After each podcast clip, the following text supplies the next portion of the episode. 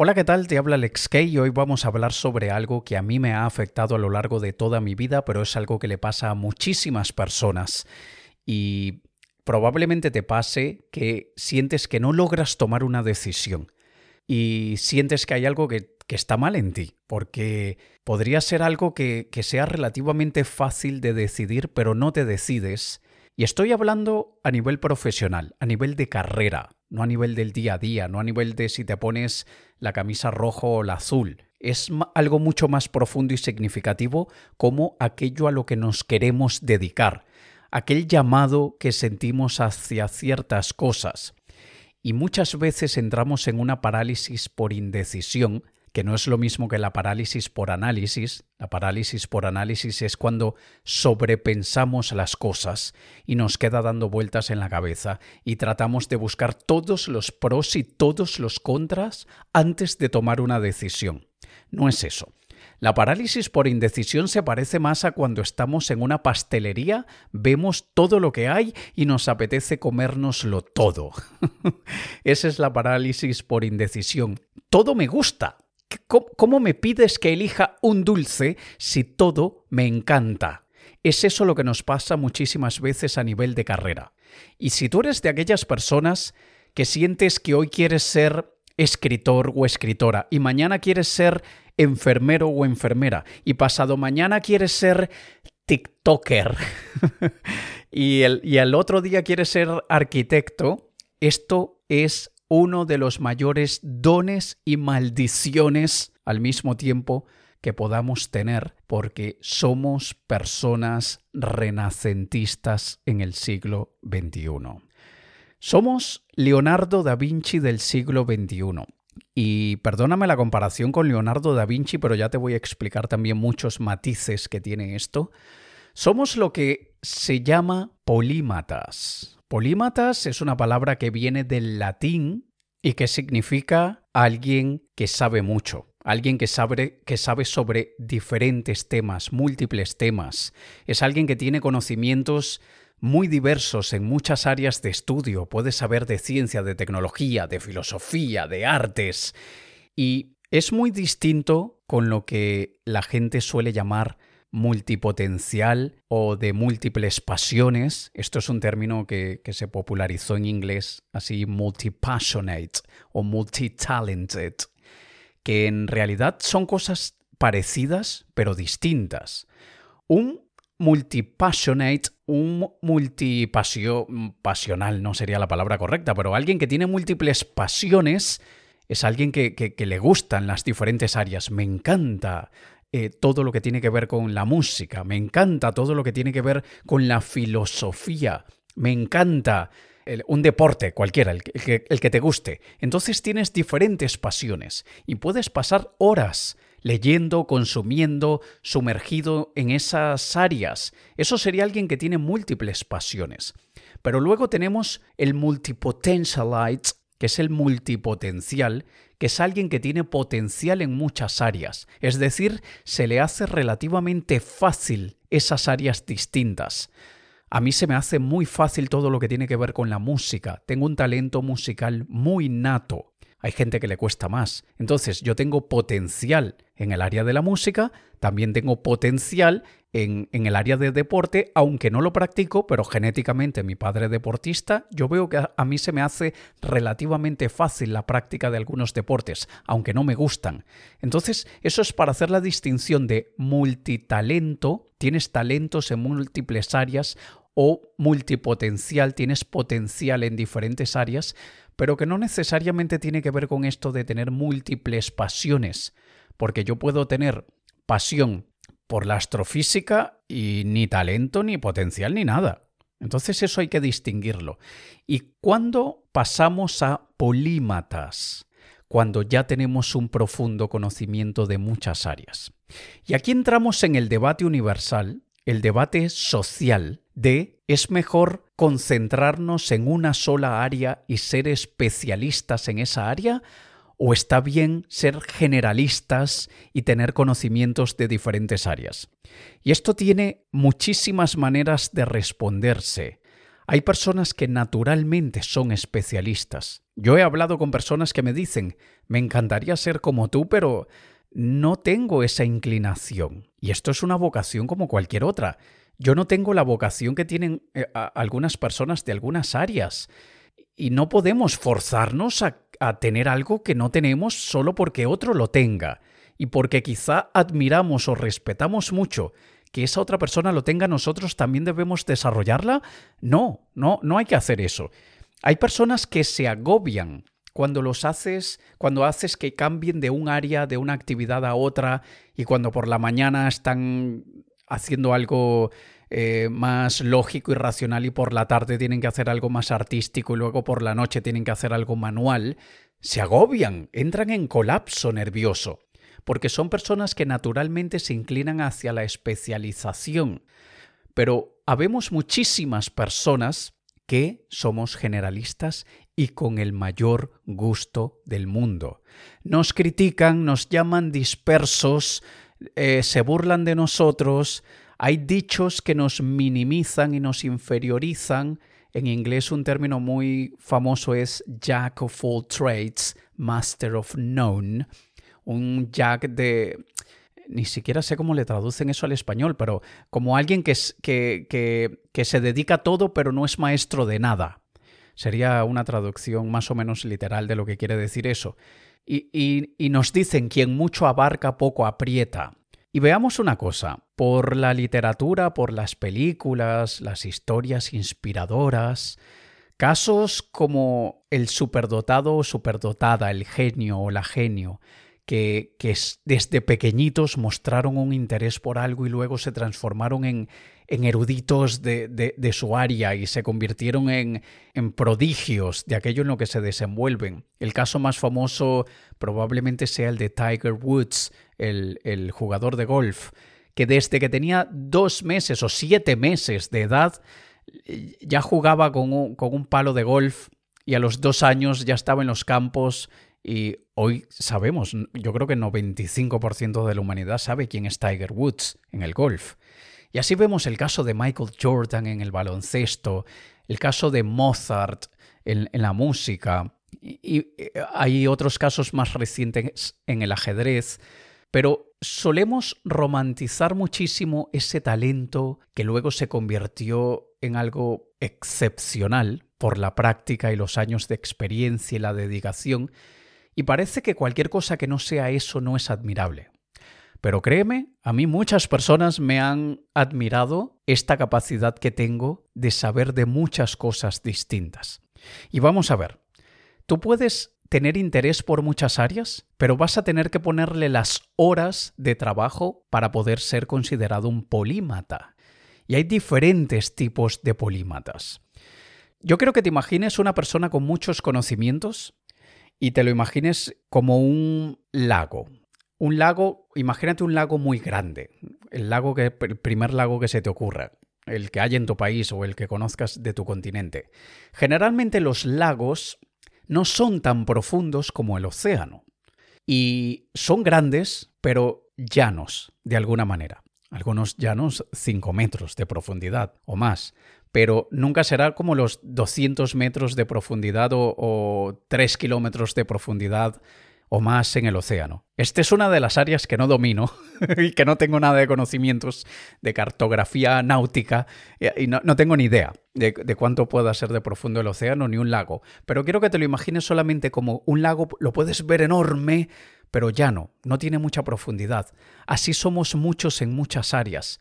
Yo puedo tener una conversación de prácticamente cualquier área, de cualquier tema, y puedo mantener una conversación con cualquier persona, y ya he tenido que hacerlo en reuniones de networking, en fiestas, en reuniones sociales, y siempre la gente me dice, wow, tú sabes de todo.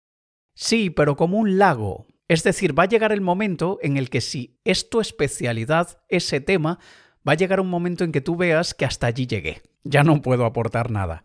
Entonces, imagínate una línea recta, muy larga y extensa, donde esos son los diferentes temas o tópicos o, áreas en las que podrías defenderte. Ahora vamos a ir en la profundidad. Existen los polímatas que les dicen polímatas en forma de T. T de Toledo, T de tomate. Imagínate la letra T. El palo de arriba es esa línea que te había dicho antes, amplia, extensa, muchas áreas, sabes de muchas áreas. Pero luego el palo vertical de la T, el que va hacia abajo, ese es uno de los temas, una de las áreas que dominas muy bien. Cuando digo dominas muy bien es que has pasado años estudiándolo, has pasado años de práctica y tus conocimientos no son llanos, son muy profundos. Sabes de muchos temas, pero hay ese tema que dominas muchísimo.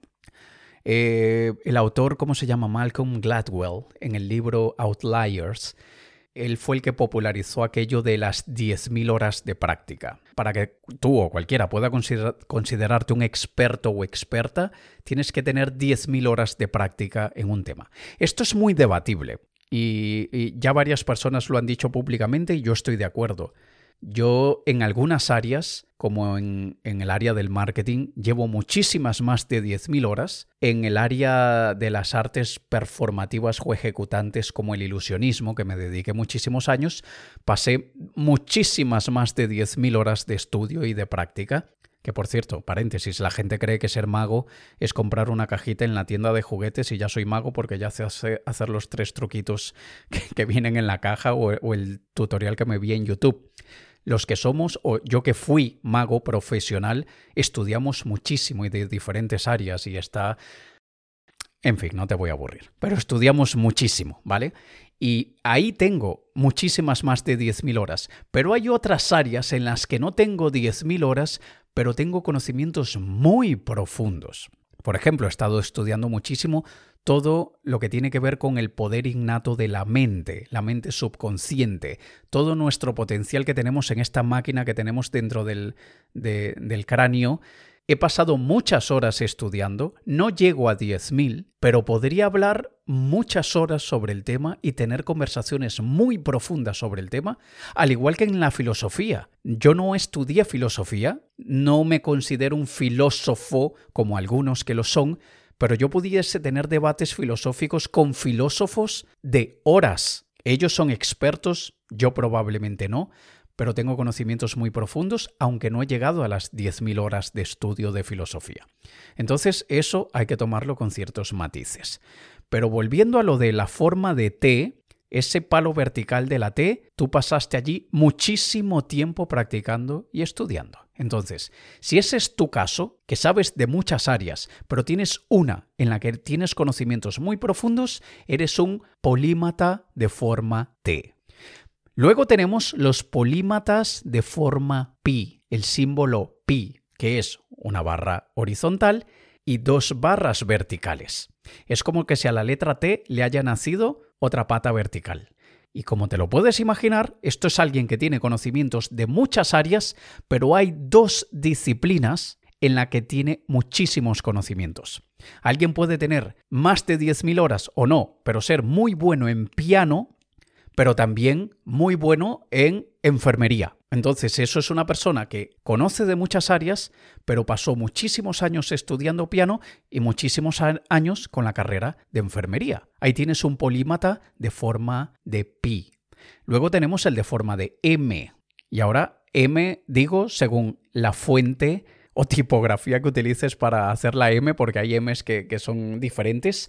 Pero según la, la M que utilices, imagínate una de aquellas tipo Arial, o Times New Roman en minúscula, la M tiene tres palitos verticales. Entonces, sabes de muchas áreas, pero hay tres que dominas muy bien. Ese sería el polímata en forma M. Luego tenemos aquellos en forma de X, y esto es muy interesante porque tú puedes ser un pi o puedes ser M, pero te conviertes en X cuando comienzas a cruzar habilidades de un área a la otra. Y esa es la historia de mi vida. yo siempre que he adquirido conocimientos en un área, yo los he trasladado a otras áreas y me han sido muy útiles. Yo pasé más de 10.000 horas de estudio de piano. Yo empecé a estudiar piano a los 11 años. Dejé de tocar piano frecuente y constantemente probablemente a los 23. En esos 12 años pasé más de 10.000 horas de estudio. Y gracias a mi conocimiento musical y específicamente el piano desarrolla el cerebro de una manera muy distinta a otros instrumentos. Y para quien no lo sepa, tú en el piano, con la mano izquierda estás haciendo una cosa, con la mano derecha estás haciendo otra, con el pie izquierdo estás haciendo una cosa, con el pie derecho estás haciendo otra, con la vista estás leyendo la partitura, estás utilizando el oído, tu sentido rítmico, mil movimientos motrices a nivel muscular y esto desarrolla el cerebro de una manera muy particular, lo que me ha permitido a mí utilizar esas habilidades en los negocios, en, la, el ilusionismo y en mi día a día. Y cuando cruzamos eso, se vuelve muy valioso. Y es aquí cuando yo dejo de tener vergüenza porque soy un, entre comillas, indeciso. No, soy una fucking navaja suiza. Soy el mismísimo MacGyver o MacGyver dependiendo de dónde lo hayas visto, aquel personaje de los años 80 que hacía una bomba de, solamente con palitos y, césped y hacía una bomba.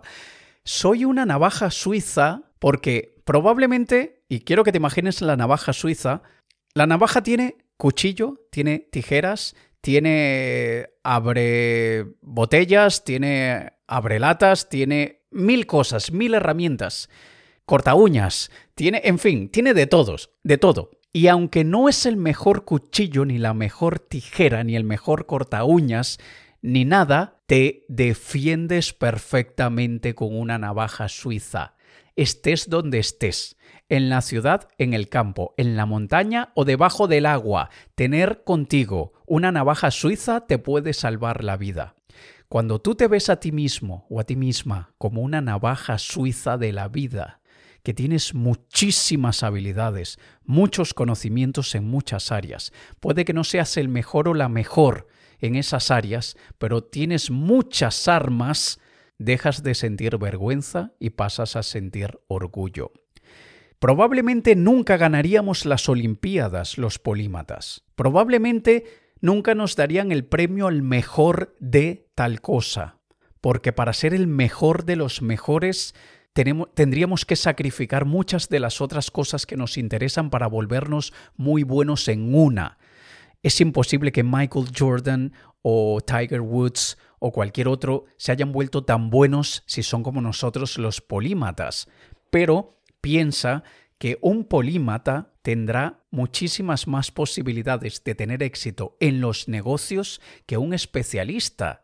Y por eso es que hay tantos especialistas que se pasan a emprendedores. Y emprendedor no es otra cosa que un empresario eh, individual hasta que empiezas a tener un equipo, pero luego cuando empiezas a tener un equipo y los especialistas tienen muchísimos problemas cuando empiezan a tener equipo porque no saben gestionar el equipo, gestionar su carrera, gestionar la empresa y ser buenos en las diferentes áreas porque son muy buenos en una sola cosa. Cuando un polímata toma el cargo de CEO, Chief Executive Officer, o de administrador o director de una empresa, lo hace muy bien porque se desenvuelve en muchas áreas distintas. Su cerebro está programado para pensar en muchas cosas distintas de maneras distintas, habla en lenguajes distintos y por eso los generalistas somos los que dominamos el mundo. Sin embargo, seríamos incapaces de hacerlo si no contamos con la ayuda de especialistas. Y en este debate te dirán algunas personas, sí, pero explícame entonces por qué un médico general no gana ni el 10% de lo que gana un cardiólogo o un neurólogo. ¿Por qué el especialista gana mil veces más, o diez veces más, o cinco, no lo sé? Pero bueno, el especialista es buscado por esos conocimientos profundos que tiene sobre su área. El generalista también puede ser muy bueno, pero es médico general, medicina general, no es especialista en un área. Entonces allí tienes la respuesta, pero ¿sabes cuánto gana el director del hospital? cien veces o mil veces lo que gana el especialista. Entonces, aquí es donde nosotros nos ponemos en esta posición de ¿Soy generalista al punto que soy lo suficientemente bueno como para ser un médico de medicina general? ¿O me voy por el área de especialización y soy como lo que es un cardiólogo? ¿O aprovecho mis talentos de multipotencial, de polímata y soy el director del hospital. Ahí cambia la cosa. Nosotros tenemos muchísimos talentos y podemos usarlos en muchas áreas. Nosotros no deberíamos dejarnos influenciar por los patrones neurotípicos de los especialistas. Nosotros somos neurodivergentes, no al punto de un autista, de los que tienen TEA, trastorno del espectro autista, que les llaman también neurodivergentes, pero pensamos de una manera muy distinta. Nosotros llegamos a conclusiones de una forma muy única. A nosotros nos plantean un problema y llegamos a soluciones de una forma muy creativa cuando utilizamos las diferentes áreas en las que nos movemos, nuestros diferentes intereses y pasiones, los ponemos todos encima de la mesa y decimos, ¿cómo resolvería este problema un pianista? ¿Cómo resolvería este problema un mago? ¿Cómo resolvería este problema un marquetero? ¿Cómo resolvería este problema un comunicador? Es así como lo hago yo. Y poniéndome cada uno de los sombreros, veo el problema desde perspectivas diferentes y es lo que me ha ayudado a construir la vida que hoy tengo. Úsalo, úsalo a tu favor, aprende a vivir con ello, desarrollate, porque si hay algo que nos caracteriza a los multipotencial es que nos encanta aprender, pero aprender solamente por aprender no sirve de nada si no lo vamos a implementar. Así que siéntete orgulloso u orgullosa de aquello que eres, ponlo en práctica y verás cómo te comes el mundo. Si te ha gustado, compártelo. Si ves que esto le puede ser útil a alguien, compártelo. Y si te apetece, déjame una reseña o un comentario. Te ha hablado Alex Kay. Un saludo.